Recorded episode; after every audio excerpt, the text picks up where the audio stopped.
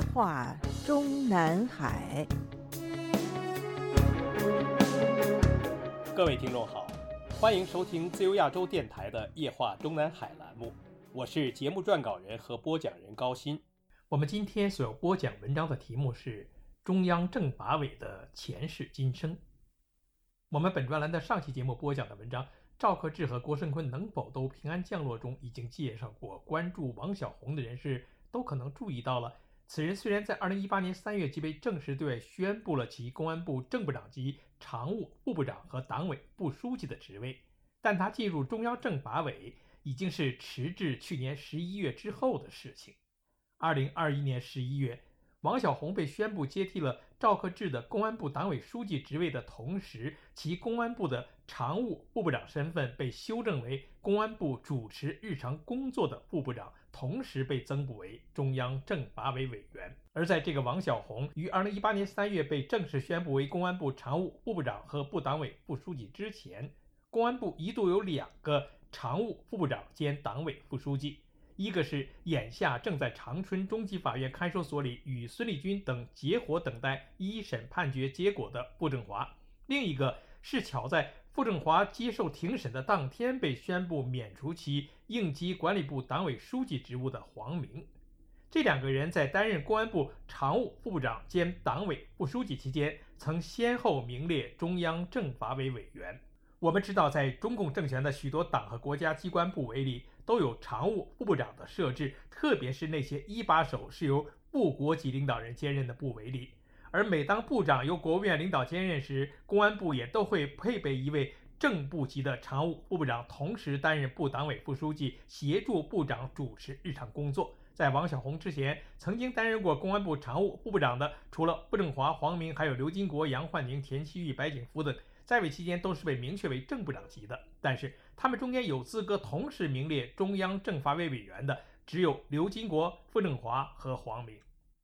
傅政华被对外宣布为公安部常务副部长兼党委副书记以及中央政法委委员的时间是二零一五年三月，黄明被宣布同样职务的时间是十三个月之后的二零一六年四月。当时傅政华的名字在中央政法委网站里被黄明取代的信息，是一家香港媒体最先注意到的。因为在此之前的傅政华的职务还有一项六幺零办公室主任，许多境外媒体都把黄明的全部职务说成是公安部常务副部长、党委副书记兼六幺零办公室主任。中央政法委委员，而事实上，当时的黄明在公安部内部被宣布为公安部常务副部长、党委副书记的同时，傅政华同时也还继续是公安部党委副书记和常务副部长，同时也还继续兼任六一零办公室主任。当时的傅政华被黄明所取代的仅仅是中央政法委委员席次。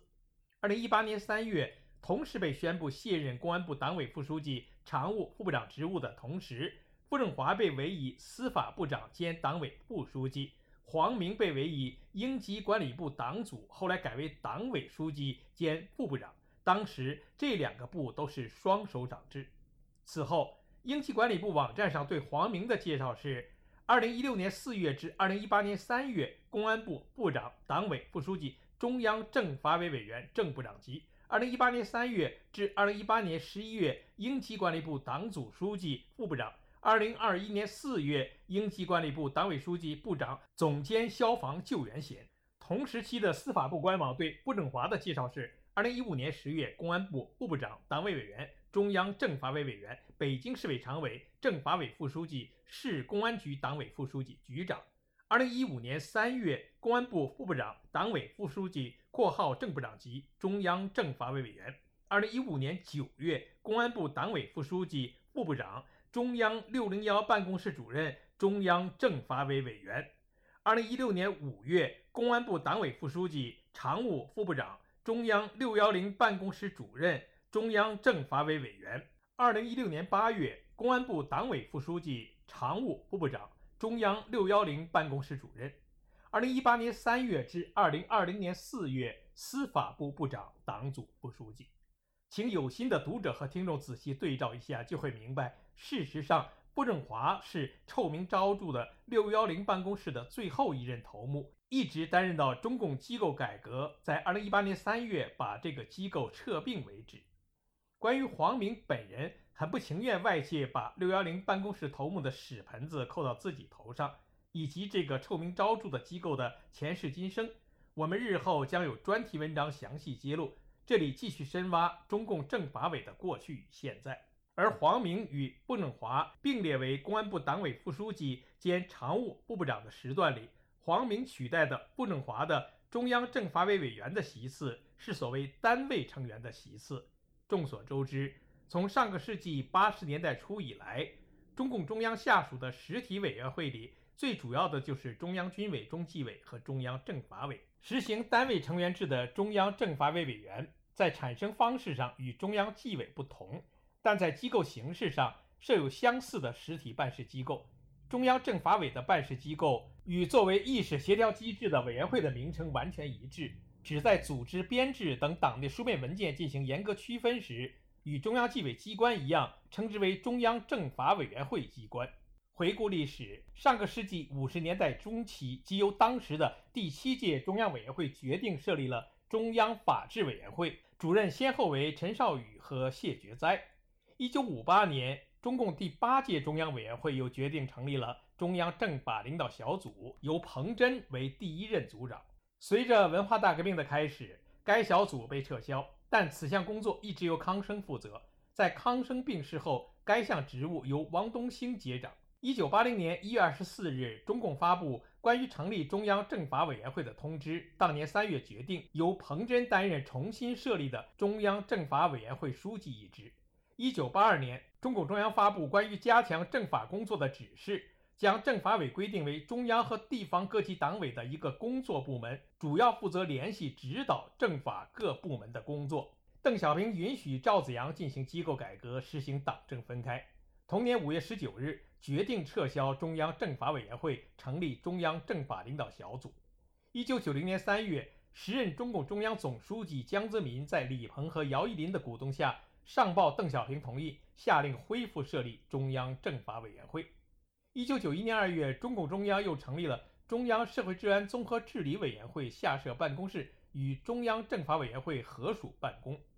二零一八年三月，中共中央印发了《深化党和国家机构改革方案》，将中央社会治安综合治理委员会及其办公室撤销，有关职责交由中央政法委员会承担。决定不再设立中央维护稳定工作领导小组及其办公室，有关职责交由中央政法委员会承担。将中央防范和处理邪教问题领导小组及其办公室及臭名昭著的六一零办公室职责划归中央政法委员会和公安部。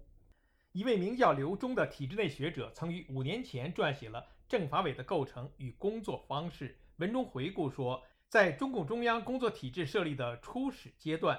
党内分管组织工作人事的副主席刘少奇，一九五二年的体制设想即拟在中央设立与组织部、宣传部等机构同等规格的职能部门——政法工作部。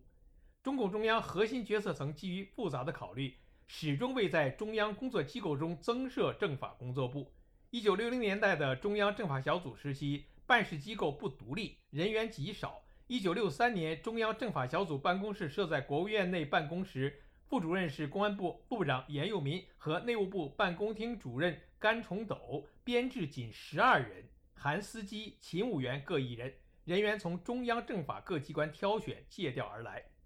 一九八零年二月，彭真在中央政法委第一次会上说：“搞个办事机构不要太大，很小了也不成，几十个人是需要的。成立秘书、理论、调查、研究三个组。”刘富之任秘书长的中央政法委机关确定为编制五十人，这里特别提醒注意十二和五十这两个数字。而现如今的中央政法委不断膨胀的总编制对外保密，但有文章说该机构光是专职司机就雇佣了上百名。一九八零年后，中央政法委成员的组成逐渐固定，在基本构成上为单位成员制，每个成员单位一名委员。因各政法机关实际上都实行首长负责制，委员由各政法机关的行政首长出任，这一特征与中央委员任职资格相较即明显可见。中央委员的选任主要基于个人能力、资历、政治因素等考虑，并非担任部长、省长即必然成为中央委员。但成为中央政法委员是基于其职务及委员资格等于任职的单位，只要担任政法机关行政首长，则成为中央政法委委员，不再基于个人能力、资历或其他因素进行再次的甄别和遴选。正因为如此，如原任政法委委员的干部职务发生变化，即不再成为政法委委员，委员资格由接替该职务的干部接任。比如武警部队司令员换将。中央政法委委员的名单就会同时调整。现如今的中央政法委的单位成员包括公安部、最高检察院、最高法院、国安部、司法部、武警总部、中央军委政法委。固定成员唯有两人：以政治局委员身份出任的书记和主持日常工作的专职秘书长。众所周知，在中共体制内，所谓的公检法之序列排名。充分说明了公安从来是凌驾于检察机关和法院之上的。在王小红接替公安部长职务之前，中央政法委也只有时任国务委员兼公安部部长赵克志一个副书记。但是在上个世纪八九十年代里，有好几任公安部长并非是由国务院副国级领导人兼任，只是普通的正省级待遇。与此同时，当时的最高检察院和最高法院院长都已经被明确为副国级。另外，也还有一个当时倡导的党政分开和党要管党的说法。所以，曾经的兼任中央政法委副书记者，并不是公安部部长，而是最高法院院长或者国务院秘书长。比如，1990年初至1992年10月的时任最高法院院长任建新。和1993年3月至1998年3月的时任国务院的国务委员兼秘书长罗干。1990年后，中共中央要求各级政法委员会都要有同级人民政府负责人中的一位部职参加，罗干当时就是国务委员兼国务院的秘书长。2003年初，中共中央又要求各级党委可根据实际情况和干部任职条件。在领导班子的职数范围内，有条件的地方逐步实行由同级党委常委或者同级政府的副职来兼任省市县三级公安机关的主要领导。从那以后，也就是周永康以后，公安部的部长、党委书记都是由国务委员来兼任，或者说是担任了公安部部长和党委书记之后，就会被安排为部国级的国务委员。在中央政法委内，则是唯一的一个副书记，因此，另外一位有公安部党委副书记资格的副部长，以单位成员中公安部的成员身份出任政法委委员。换言之，从周永康之后，公安部一把手以副国级身份成了中央政法委的当然副书记，而那个同时成为中央政法委委员的公安部常务副部长，则是公安部在中央政法委里的代表。但是，自从2018年3月王小红接任了公安部常务副部长和党组副书记之后，中央政法委里除了公安部长兼任的政法委副书记之外，就再无公安部代表了。至于现如今的赵克志，仅以国务院的国务委员身份继续留在政法委，与王小红并列为政法委的副书记，只不过是中共二十大之前的一个临时性的安排。更多的关于中共中央政法委的前世今生的详细介绍，留待我们本专栏下篇文章继续。听众朋友们好，我们今天的夜话中南海节目就播讲到这里，我是节目的播讲人和撰稿人高鑫，谢谢各位收听，我们下次节目再会。